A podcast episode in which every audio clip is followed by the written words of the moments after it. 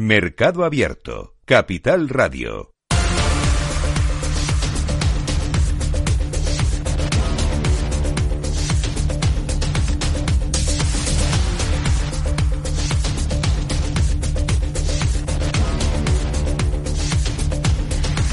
Seguimos en Mercado Abierto. Es momento de echarle un vistazo ahora mismo a la situación en el mercado de divisas, también de mirar al mercado de materias primas. Por cierto, que los ministros de la OPEP Plus la OPEP y sus aliados, entre ellos Rusia, han decidido celebrar de forma telemática su próxima reunión, que está prevista para este domingo, en lugar de hacerlo de manera presencial en Viena, que es lo que se esperaba.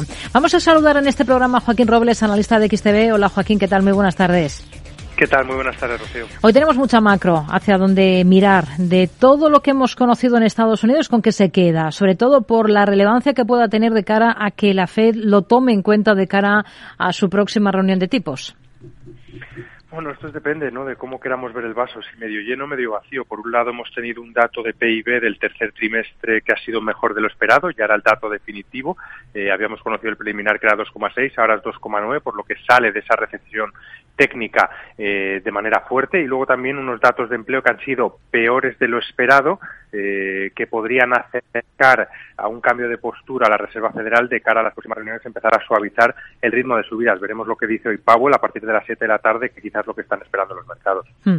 Eh, se contrae la, la, industria manufacturera china por segundo mes consecutivo en noviembre, pasa de 49,2 puntos de octubre a los 48 registrados en noviembre. ¿Hasta qué punto le preocupa esto? Bueno, al final yo creo que casi todo el mercado estaba descontando que se iban a empezar a suavizar restricciones de cara a este final de año, pero se han topado con los peores datos de contagios desde que empezó la pandemia en China. De ahí que también hayan derivado todas estas protestas. Eh, veremos qué es lo que ocurre, ¿no? De cara a final de año, pero lo que está claro es que cuanto más, cuanto más tiempo permanezca el eh, China, ¿no? Cerrado y con restricciones, pues más va a sufrir eh, la industria y eso también va a contagiar eh, al resto de economía a nivel global, ya que puede seguir generando problemas las cadenas de suministro. Aquí en Europa la clave eh, está en los datos de precios que se han conocido. Baja la inflación interanual de la eurozona a seis décimas en noviembre hasta el 10%. La subyacente se mantiene en el 5%. ¿Qué conclusiones hay que sacar? Eh, ¿Concluir que hemos tocado techo es eh, todavía demasiado precipitado? Eso mismo ha dicho Christine Lagarde, ¿no? que no cree que hayamos visto todavía el techo de la inflación, ya veremos, desde luego cortamos una racha de 15 meses consecutivos subiendo, pero no es para relajarse, no es para estar contentos, la inflación sigue estando en unos niveles muy altos, eh, cinco veces por encima del objetivo del Banco Central Europeo. Ya hay voces que también empiezan a decir que el BCE debería empezar a plantearse suavizar el ritmo de subidas, no subir 75 puntos básicos, subir 50 puntos básicos ante los datos no recientes y la debilidad económica que estamos conociendo durante las últimas semanas. Eh, pero bueno, nosotros pensamos que al final eh, la inflación sigue estando muy alta y si Lagarde quiere cumplir su hoja de ruta y sobre todo ser coherente con el discurso que ha llevado a cabo durante los últimos meses, debe seguir subiendo los tipos de interés al mismo ritmo por lo menos las dos próximas reuniones. Hmm. Al mismo ritmo significa 75 puntos básicos porque eh, hemos tenido también em, referencias interesantes en, en Japón datos de producción industrial, que se reduce un 2,6% en octubre con respecto a septiembre. ¿Qué panorama anticipa un dato así?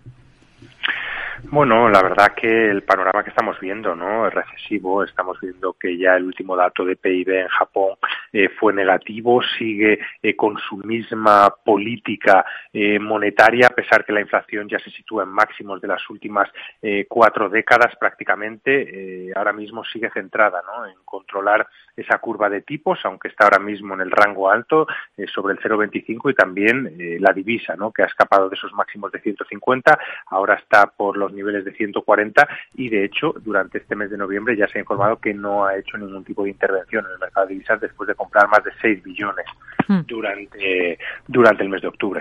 En Europa no, no hemos tenido los únicos datos de precios esta jornada. En Australia ha habido sorpresa positiva también por el lado de la inflación.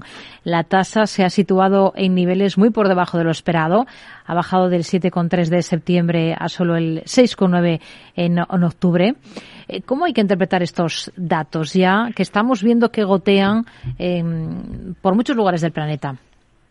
Sí, yo creo que todos tienen el mismo denominador, ¿no? Al final hemos visto cómo los precios energéticos, que son los que más han impulsado la energía, se están empezando a estabilizar, están bajando petróleo, gas, electricidad. Eh, luego también eh, vamos a empezar a ver, sobre todo durante el año que viene, cómo esta inflación comparada con la inflación de hace 12 meses, ¿no? Pues ese efecto base va a hacer que los incrementos ya no sean tan grandes y luego también el efecto de las subidas de tipos, ¿no? Es que Australia ha subido eh, siete veces consecutivas los tipos de interés, eso obviamente frena la demanda lo que nos tenemos que quedar también es cuidado, ¿no? Eh, está empezando a caer la inflación general, pero la subyacente se mantiene más o menos constante, ¿no? Porque hay otras variables eh, como vivienda, como transporte, que sigue subiendo a un ritmo eh, más o menos de doble dígito y luego veremos, ¿no? Cuál es ahora la postura del Banco hmm. de Australia, que es verdad que sorprendió las dos últimas reuniones solo subiendo 25 puntos básicos. Hoy rebota el crudo, el barril de Brent para entrega en febrero el futuro, casi un 3% ahora mismo de repunte, intentando acercarse a cotas de 87 dólares. ¿Qué niveles son clave a su juicio ahora mismo en el petróleo? Bueno, tiene ahora una primera resistencia en la zona de 88, 90 dólares por barril. Yo creo que ahora todos los inversores están pendientes de lo que puedan hacer la OPEP y sus socios, ¿no? Que se habla incluso de que pueda anunciar eh, otros incrementos, eh, otros recortes, perdón, adicionales de 2 millones, eh, como ya hizo durante el mes de septiembre, al ver que, bueno, pues el petróleo estaba prácticamente en caída libre, en mínimos anuales por varios factores, ¿no? Principalmente por las perspectivas de una menor demanda de cara a 2023, por las nuevas restricciones en China y luego también por ese tope, ¿no? Eh, que todavía no llega, pero que está planeando tanto el G7 como la Unión Europea. Nos quedamos con ello. Joaquín Robles, analista de XTV. Gracias. Muy buenas tardes. Igualmente, muchas gracias.